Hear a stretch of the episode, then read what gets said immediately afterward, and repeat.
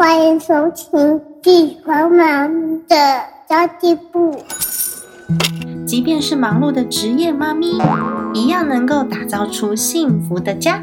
从育儿、财务知识到自我成长，我们都要样样精通。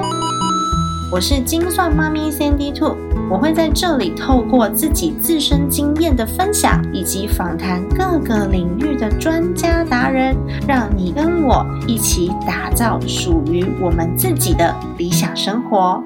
本集节目由传景生医赞助播出。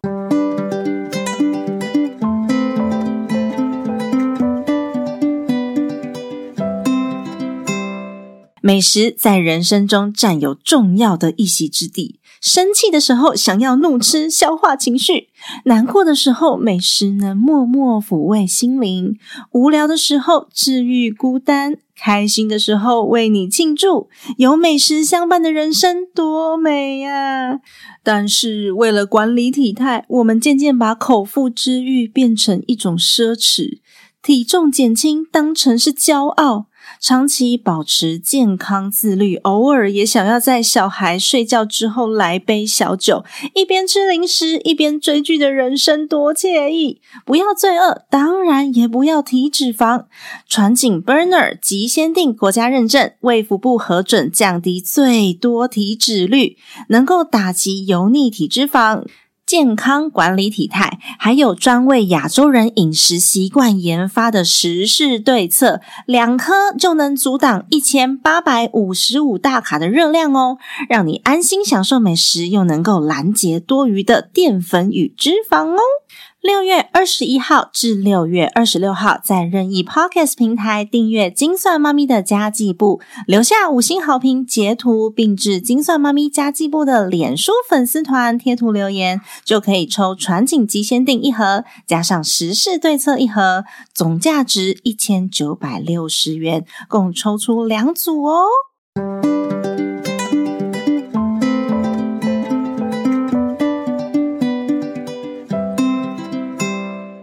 大家好，我是陪你精算生活、创造理想人生的 Cindy Two。最近呢，在我的线上课程里面有一个学员，他问我一个我觉得蛮值得深入探讨的问题。他说呢，他先生跟银行借了信贷六十万，要准备做生意，家里面还有车贷。他还剩下了八年才要还完房贷，他要该怎么办呢？他觉得有一点担忧家里面的现金流。那其实这个问题的解方呢，相对比较单纯，因为他有不动产可以使用嘛。但是这位学员的问题让我想到贷款这个议题，我似乎只有讲过跟理债相关的事情，我还没有分享过要怎么样才能聪明的让银行愿意贷给我们比较好的条件哦。今天 Sandy Two 邀请到我一位好朋友，他曾经是大型商业银行的主管。主要负责的业务就是跟贷款相关的，所以有问题问他就对了。他是个努力上班、百万年薪的上班族。下班之后呢，透过斜杠跟投资，循序渐进的打造了多项的收入，然后就把老板给 fire 掉了。目前呢，他是讲师，也是作家，也是 podcaster，更拥有房租收益啊、股票投资啊、公司分红等等多项收入。终于让自己从上班族的角色转换成自由工作者，然后时间也更自由，过着非常幸福的生活。今天就邀请到这位在银行走跳多年、对贷款游戏规则十分熟悉的超狂的乔王大大。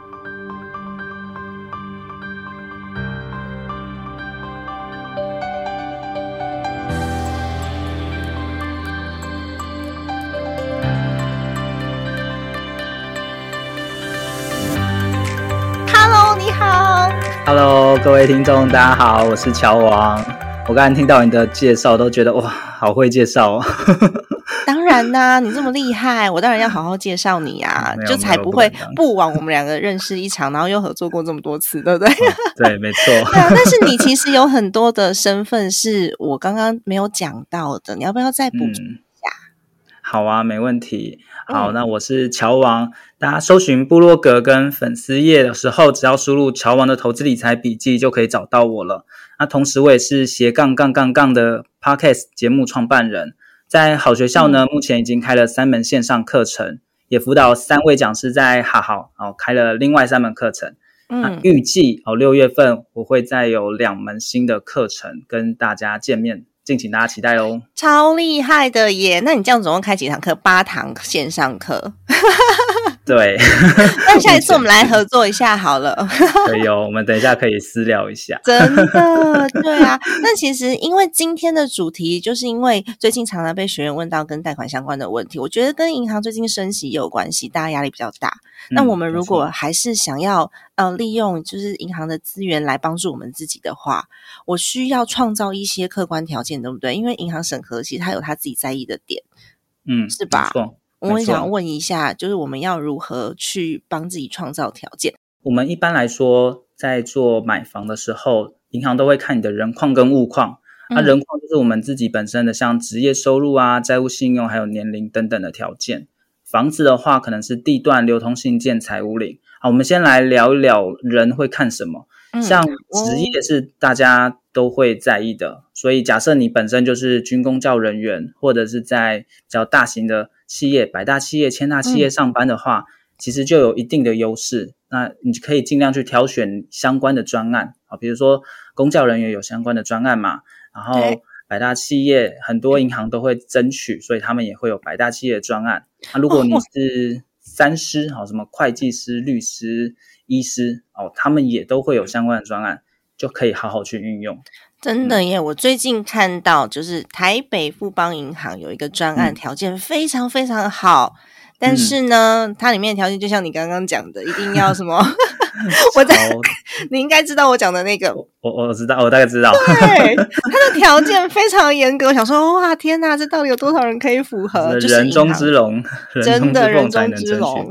其实银行的贷款广告超级多，都告诉你说，都告诉你说，哎，都现在的贷款是从什么一点多个 percent 起，但是其实最后还是都看你的条件啦。他只是先把你引入门而已。那有可能那个就只有一个月的优惠，或者是他根本就是你审核完毕之后，那个不符合你的项目，也不符合你的呃银行给你的人设，因为它上面写起嘛，对，问了才知道嘛，就会就会差很多，真的会差蛮多的耶。那刚刚其实乔王讲到的都是本身条件就很好，三师啊，然后又在百大企业工作啊，又稳定啊，嗯，军工教人员。那其实我我们自己呢，我要怎么创造这些条件？是我是可我是可控的。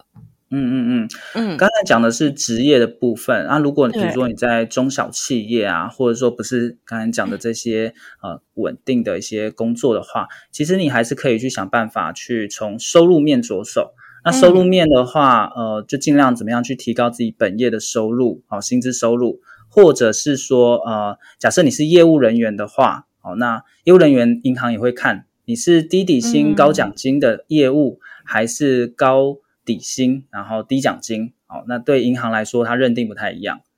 那对，其实银行更在乎的是稳定，对吧？没错，没错，嗯，对。啊，还有一种就是多元收入。如果你觉得本业的收入不够多，诶，是不是还有其他的收入可以佐证证明？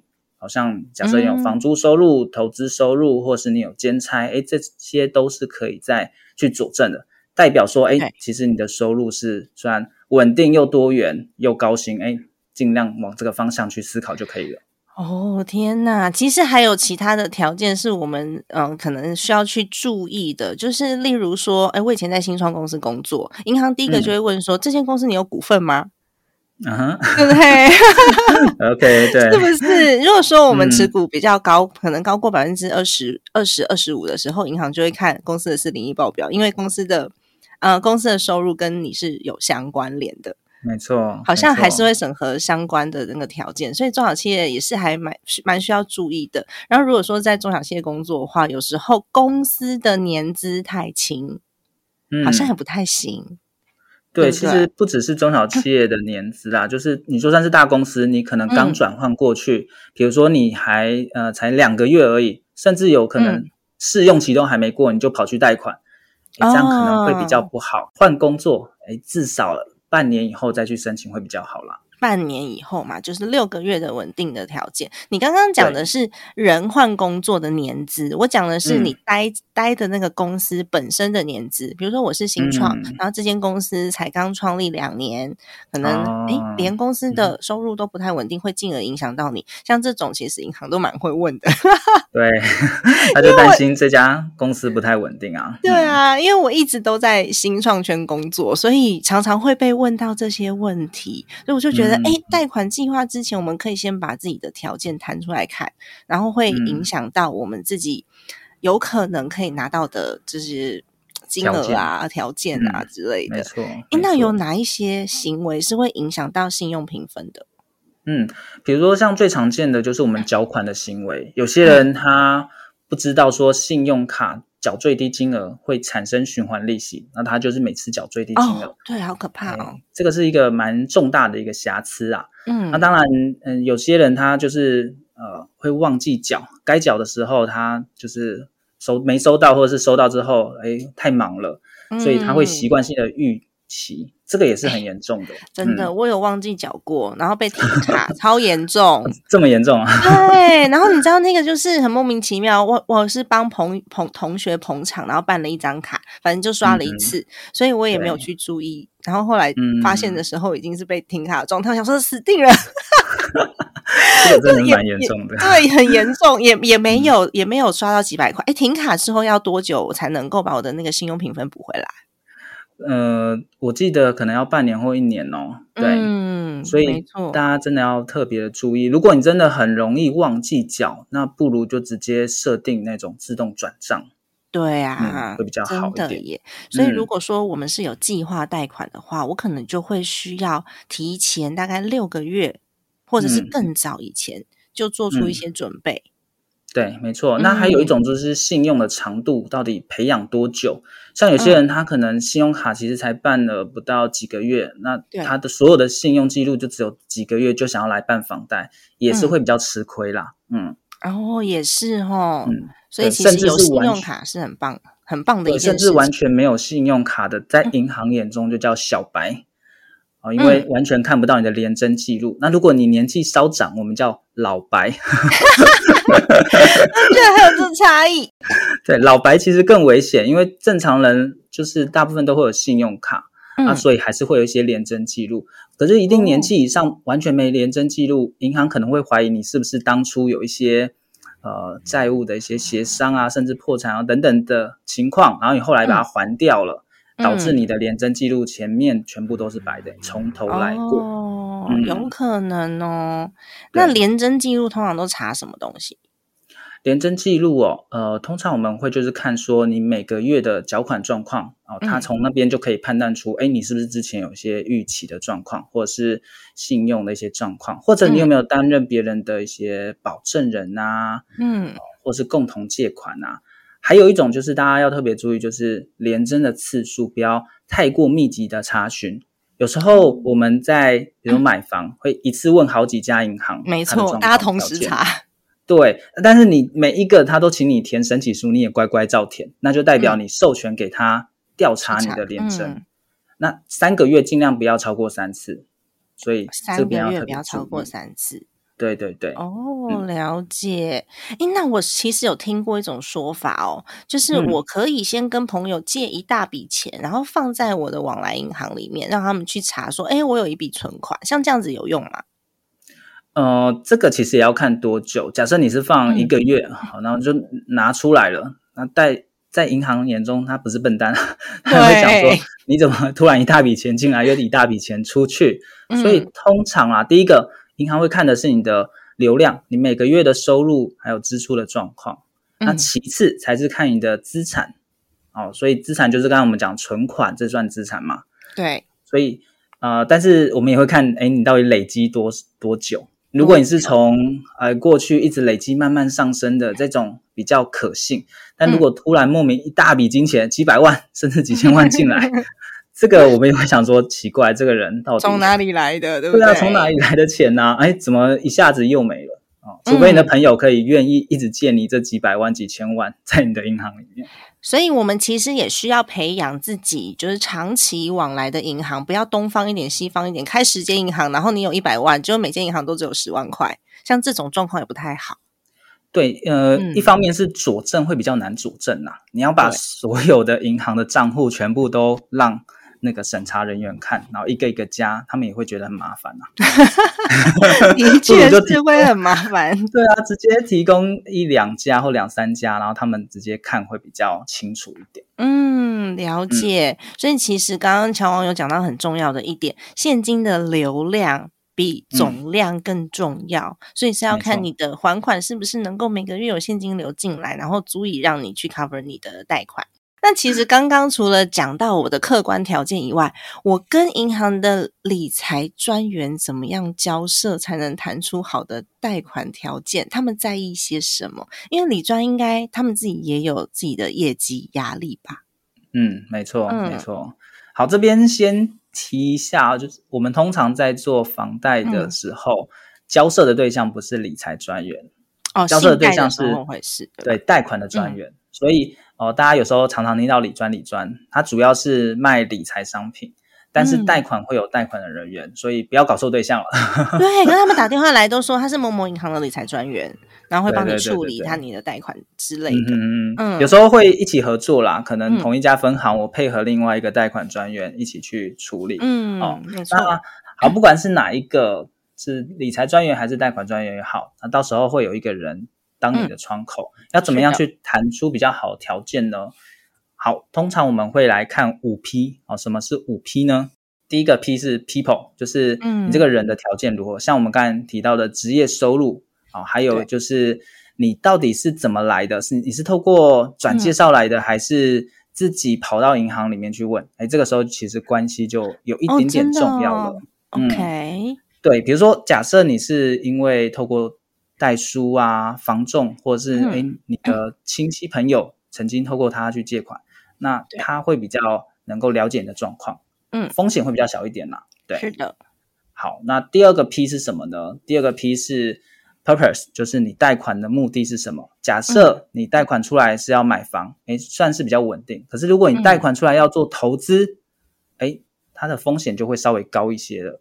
嗯，没错。像有些人他是拿来做呃创业用的，诶，创业其实 风险是蛮高的嘛，蛮高的对，你也知道嘛。那如果你是拿来做股票投资啊、哦，那那其实也是有风险的嘛。那嗯如果你是拿来做一些资金盘的 money gain 啊，那风险又更大了。嗯，所以不同的目的它会有不同的风险，那你的利率条件也会不一样。对，第三个 P 呢？没错，第三个 P 就是 payment，就是你的还款来源。有些人还款来源就是只有自己的工作收入，嗯啊，有些人还有其他的啊。记得，如果你有其他的，要主动告知，并且拿出证明。比如说你有嗯房租收入，哎、那你是不是可以把租约拿给银行的专员看？啊，如果你还有其他的可以配息收入，哎，你的那些账户是不是也可以告诉对方？对，嗯那再来的话就是 perspect 呃 protection protection 就是债权担保，像我们通常都是拿房子来做债权担保嘛。嗯，那有些人条件没有那么好，他是不是还可以再找一个保证人？对，哦，那就可以辅助他，就是把他的财力状况补齐。啊，嗯最后一个叫 perspective，就是展望。哎，你这个人，如果我跟你办贷款之后，接下来你有没有机会变成我的 VIP，变成我的、呃呃客户，帮我买一些理财商品？如果有的话，就算你条件稍微没有那么好，但我可以帮你包装美化一下，帮你好好争取。哎，嗯，这个时候这个也可以好好去运用。真的，而且那那些呃银行的专员们，他们也会好好的帮你包装争取。如果，说你真的要做业绩因为他们要做业绩，所以其实我那时候跟我交涉的这个这位专员，他就一直跟我讲说啊，你可以现在股票市场很好，你可以带去买股票。我自己心里面就是很很多心很多很多问号，你知道吗？我想说，嗯，怎么会有，怎么会有，就是银行的人口中就帮我讲出这样子的话，然后他说，哎，他可以帮我怎么写？我就那时候就觉得，嗯好像似似乎就是他的压力有一点大。然后后来呢，我觉得交涉就是这样啦，他开出来的条件，然后我我我要不要嘛？那如果说我我我我没有那么急着要这笔钱，他又很想要叫我借的时候，这时候我就跟他说，我真的没有想要借钱，我没有要用。然后它的利率就会一直降，一直降，一直降，降到降到我说这个，拜托你这你这个你这个利率比哪一间银行还要还要高，我我没有需要啊，或者是我用什么样子的方式我可以带到更好的条件啊？他就是在帮你讲。哇，那代表三 D 做条件应该非常的好。当初当初现在没有了，因为我们以前就是很常在跟银行往来的时候，是进到银行，然后他会求你贷款，然后呃让你进到 VIP 室里面去谈谈条件的，算是合作了啦。我觉得，嗯嗯嗯。但是呢，当我去年自己创业的时候，我那时候条件其实已经没有这么好了，因为我跟跟乔王刚刚讲的嘛，没有稳定收入，是呃斜杠收入。然后再加上公司自己是股东，然后要融资，这个状况之下，就变成银行银行的专员不太想理我们。反差很大，反差超级大的，就不太想理我们，然后要的文件啊都非常非常的多，他最后不见得下得来。然后后来也是我我我的朋友，我把他因为他的公司跟银行长期往来，然后他的公司的嗯他的公司的规模是破亿的规模，我就跟他讲说，哎，那你进来当我的那个小股东投资，所以我的股东里面就有一个像这样子条件的人，嗯，然后我再去跟他的银行谈。对，对我后来是因为这样，我们才就是小小的拿了一些钱下来创业。哦，真的，所以真的你要谈出好的条件哦，自己要先把自己包装好。如果说你不知道你身边有什么资源可以运用的话，就找乔王好吗？大家可以去找乔王。不过刚才从三底兔的例子，大家也可以注意一下，如果你想要跳出来创业，可以在你还是稳定公司的时候，你先可以先借，不然你到时候。出来就真的比较不好贷款，嗯，真的出来就比较不好贷。应该是之前是人家求你贷款，还会自再主动讲，但是现在就没有办法。就是通通都要靠自己 稳定的现金流，然后养银行有没有？所以之后呢，如果说你有一间公司的话，你可以养那间公司的现金流，然后让公司的往来是比较好的。不过这是后话了啦。一般如果是家庭主妇的话，比较难这样子去处理自己的自己的呃现金跟自己的账务状况，还是透过刚刚乔王讲的这几点，我们看看自己有什么样的资源。然后刚刚为什么说我用我朋友的我朋友的名字来做我的股？东，然后他就可以谈出比较好的条件。那是因为他本身的，就像乔王刚刚讲的，他虽然没有为我做保，但他为我的公司就是加加了一个很好的附加条件。嗯，没错。对，然后再加上这笔金额就是一两百万，对他的公司来说算是很小的金额，所以银行根本也不怕。对，像我们之前呃在看那个五 P 的 P People 的时候啊，我们也有看到一个人，他负责人哦，他本身有使用到信用卡循环。我们刚才不是提到信用卡循环其实是很大瑕疵吗？对啊，但是对方他是某知名的金控的呃儿女，好，我就不先讲谁了。所以这个这个 People 应该是很很威的，很厉害的。好的，后面的一些贷款基本上啊，信用瑕疵那个还好还好，可以他付得起。问题对对。所以在跟银行专员交涉的时候，其实有很多就是纵观的条件，然后我觉得还是一样，就是站在对方的立场想，他现在需要什么样子的条件，然后可以去符合他，不管是业绩需求也好，或者是我自身可以帮助他些什么，我通常都会往这个地方去想，然后就可以谈出比较好的条件。转贷条件也是这样哦。对，其实是一样的，因为业务人员他就是要去写一些五批的报告嘛。那我们刚才讲的这些条件，比如说，哎，我是透过我妈妈的关系啊，了解说，呃，你上次有帮我妈贷一笔款项，然后他就觉得你的服务条件非常好，所以一定要我去找你。哎，这样一个关系是不是就建立起来了？那他也会知道说，哎，这个客户他不是随随便便就跑跑过来的，而是透过关系介绍，风险应该会稍微比较小一点点。对，那再来就是说，哎。啊，我我要买的房子是什么啊？那我现在工作在哪边呢？哎，我在其他家，假设你是哦 VIP，哎，我在其他家可能是 VIP，或我有几百万存款，到时候就是条件真的争取不错，未来我可能要做一些理财商品，也都可以跟你往来。这样听起来是不是就嗯还蛮舒服的？至少让对方觉得你是很有心，而且未来还有机会做到你这个客户的其他的生意。嗯，真的。所以现在我们其实会接到非常多的电话，然后你如果跟他说你已经有贷款了，他就会提出转贷的条件。嗯嗯，没错。这时候我们我们需要去接洽吗？还是说我们就回头跟自己的银行讨论？其实第一个是先和自己的原本的银行去接洽会比较好，因为转贷都有所谓的成本。你代书费要重新去付，然后新的银行又有手续费。假设你的绑约还没结束，还有可能有违约金。违约金哦，各式各样的一些钱都是一个成本，所以一千万可能会有一到两万的成本。如果那个条件没有真的很好，你去谈，呃，利率降一点点，但可能不划算。嗯，还不如直接先跟原本的银行谈。哦，所以原本的银行其实听到说，哎，他好像出了这样子的条件，他们搞不好也会哎想一想说，哦，好像可以。对，如果说你真的是他们想要积极去争取和挽留的客户的话，他们会有机会啦，帮你去调整你的条件。真的，那有的时候合约也是啊。如果说，哎，我提出，呃，我提出想要银行协助我。就是将利率稍微降一些，他可能会告诉你说：“哎，那你再签十二个月，你再签十八个月，就把你的还款期限 再绑在对 对，再绑在这边，然后他有可能就会再再降一些。所以其实你就会知道了解那个生态，不是？对，不然你谈完那么好的条件，然后不到几个月你就跑掉了，我帮你申请这些做白工的感觉。对啊，好像要他们好像要写很多文件吧？这个我就比较不了解。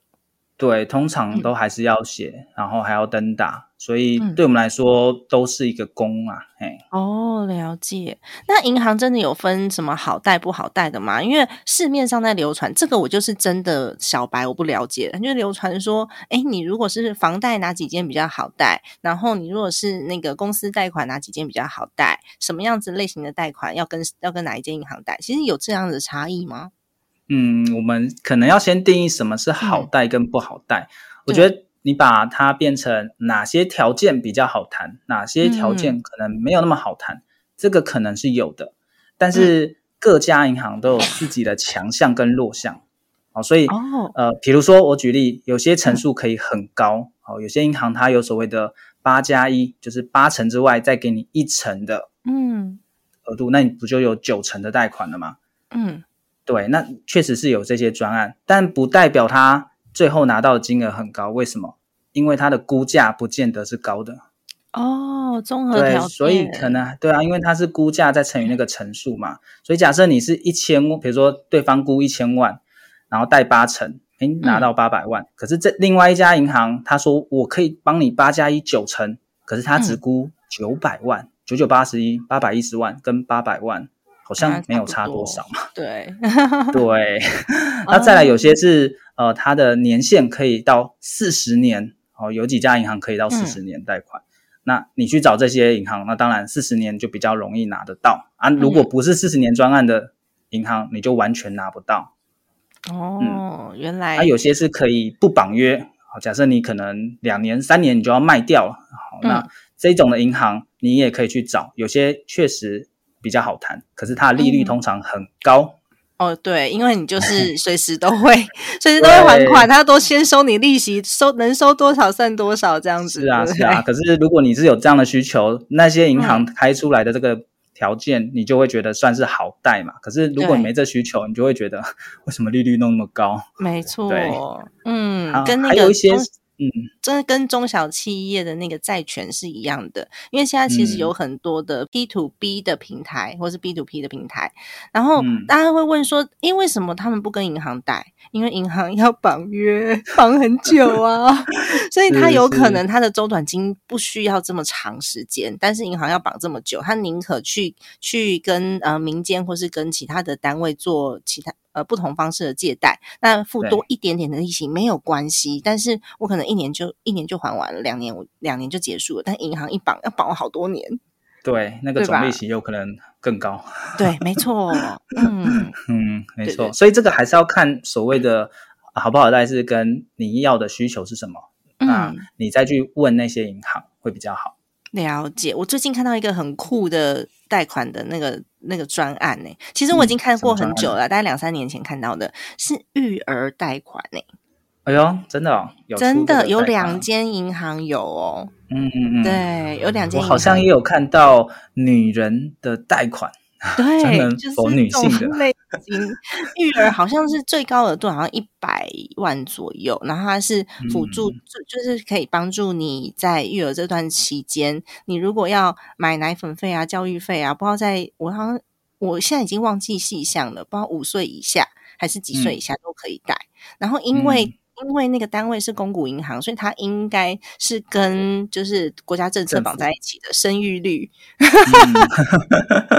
有这样子的专案，我觉得蛮有趣的，可以给大家来做参考哦。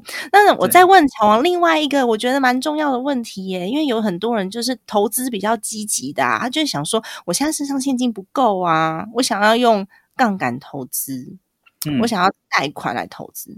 你觉得贷款投资的状况，我我知道，我我我知道每个人条件不同，但是你怎么嗯看这件事情？好，这边我会先去看所谓的真负债跟假负债哦。今天假设我有三百万啊、可是我只要借个一百万、两百万来说，我是负担得起，所以它其实是一个假负债哦。嗯，但如果我的口袋只有五十万，但我却想要借到两百万、三百万，我完全负担不起，那它嗯比较偏向真负债。哦哦，所以真负债的话，那个一遇到一些市场的变化，其实很容易就是赔得很惨。嗯，对，那我觉得贷款它就是预支我未来的财力啊，就是我现在可能不一定有这个本钱，或者是我现在手头资金不够，或因为有其他用途，那我想要再额外去借，借是嗯跟未来去借嘛，好，所以要更小心。那，杠杆就是赚的更多，赔的时候就赔的更多，赔的更多。对啊，所以就一定要去评估自己的口袋是不是能够承受。我有几个原则可以分享给大家，因为我其实也会做贷款投资啊。嗯那第一个就是，呃，你做这件事心情上是不是稳定的？然后嗯第二个是你的本金，嗯，拿去投资这个本金是不是稳定的？第三个是报酬是不是稳定？举例哦，三里兔，嗯你觉得投资股票心情上你觉得稳不稳定？要看投资什么类型的股票啊。对，还有些人是很积极的，有些人是很就是稍微比较平缓的嘛，所以很积极的就不一定。对可是嗯本金上你把钱投进去，本金是不是稳定的？嗯，本金不可能也要看公司嘛。对，对，所以基本本上不金有可能是啦。如果说是最近的话，对，不管是 哪一个公司，它都有可能遇到跌嘛，所以它本金不是稳定的。那心情上你也有可能不稳定嗯哦。那报酬是不是稳定的？诶，也也不一定嘛。说对，嗯很难说。配息有时候就算是存股，有时候也不一定会稳定配息嘛。是的。嗯我觉得心情稳不稳定，还有另外一个决定性的因素，就是你到底知不知道你现在家里面现有的资产跟现金流的状况。如果说哎你知道的话，像我现在就是股票也是赔啊，反正就这样啊。我就你是放长嗯好吧期的话就还好啊。因为我就想说，那 app 就不要开就好了。太久没看了，一看就哎、哦这么惨哦。所以其实跟你知不知道有没有在有没有那个控制权，家里面财务的控制权在不在你手上，这件事很重要的。嗯，没嗯错。那我再换另外一个例子，假设我是买房收租的话，嗯，那租金呃，第一个心情是不是稳定的？对于嗯包租公包租婆动产嘛，对对，至少我有不动产哦。然后在我的本金投进去是不是稳定的？我通常也是放很好几年嘛，所以嗯对我来说，呃，我只要放长期，然后又不会是太偏僻的地方，嗯不太需要担心哦，那个房市跌很多，然后未来会不会涨？嗯，所以本金基本上也不会说不稳定。那再来就看报酬，我的租金是不是稳定的？嗯，通常一签就是签一年呐、对对，所以租金上会比可能股票来说再稳定一点，但是也要看房东的功力啦。有些房东他就是租金可能就是呃房东哎房客可能很容易就离开了，那他的租金会不稳定。嗯，真的。哎，我分享一个我朋友嗯的案例跟刚刚讲的那个事情哦，就是他们其实，在台北工作，可是他们在南部买了一一一间房子。一栋民宿，然后哎不算是民宿，反正把它改建成民宿，然后就分租给做了两个出口，一个出口是进到他们自己的家，另外一个、另外一个出入口呢，他就是做了大概有五间的房间，然后全部租给当地的大学生，然后委托当地的大学生协助管理，就是帮忙管理的那个孩子，那个不能说孩子，那个。你看，我现在当妈妈就是这样，就帮忙协助管理的那个房客，他就可以减租金，然后来维持他的那个运作稳定。所以，他现在这间房子在南部不但增值了，因为你知道现在台南、高雄涨得很凶，涨很多，对，涨得非常凶。不但增值了，然后他自己其实他的贷款是完完全全可以 cover，还有多的。然后他们回到南部还有地方住，因为他有留了自己的空间，对，做的还蛮蛮漂亮的。我觉得那个房子。对啊，它也也是一个运用的方式。然后他们，呃，虽然说一开始投入的时候蛮辛苦的，因为本金投入很大，他们全部重建嘛。但是后续我觉得，哎，这个收益还不错，然后也也是帮助了他们的现金流。嗯嗯，没错，对。所以像收租，为什么那么多人喜欢收租，也是因为呃，只要是呃租金稳定的情况之下，呃，就不用太担心啊，未来赔很多还是怎么样。可是，如果是拿来做投资，或者是拿来做创业，嗯，哦，那那就真的要比较小心。创业也是啊，就是你拿去做一个事业，本金可能可能会赔光。哦，对啊，对啊，对啊，就像我自己在做那个 Mom Power，就妈妈商学院嘛，我们就还在赔钱呐，钱出来还是赔钱啊。当然说我们贷的是那种创业类型的贷款，是五年免利息的。嗯，对，但是但是它还是一个风险，只是你要看你自己能不能够承受。所以我们几个人就算一算，哎，这个风险是我们可以承受的。我们贷款出来的金额，即便全部赔光了，我们都没有关系，负担得起就是负担不是没有关系，当然会伤心难过，会伤心难过，但是其实就负担得起，所以我们很愿意去投入更多的努力在这上面，甚至我们就。做了很多免费的活动，像我们做非读学活动也是，通通都是免费的，没有收钱。我们自己在烧钱，然后去去呃，就是让一些妈妈们可以聚集在一起，做出一个社群，也是有我们对这个品牌的期待。所以刚刚乔王讲说，嗯，创业风险很高，对啦，但你自己要知道说，哎，你到底你的经验值告诉你你的成功几率有多高，然后要有自己有相对应的计划，就是计划是半年、一年做到什么样子的程度，那。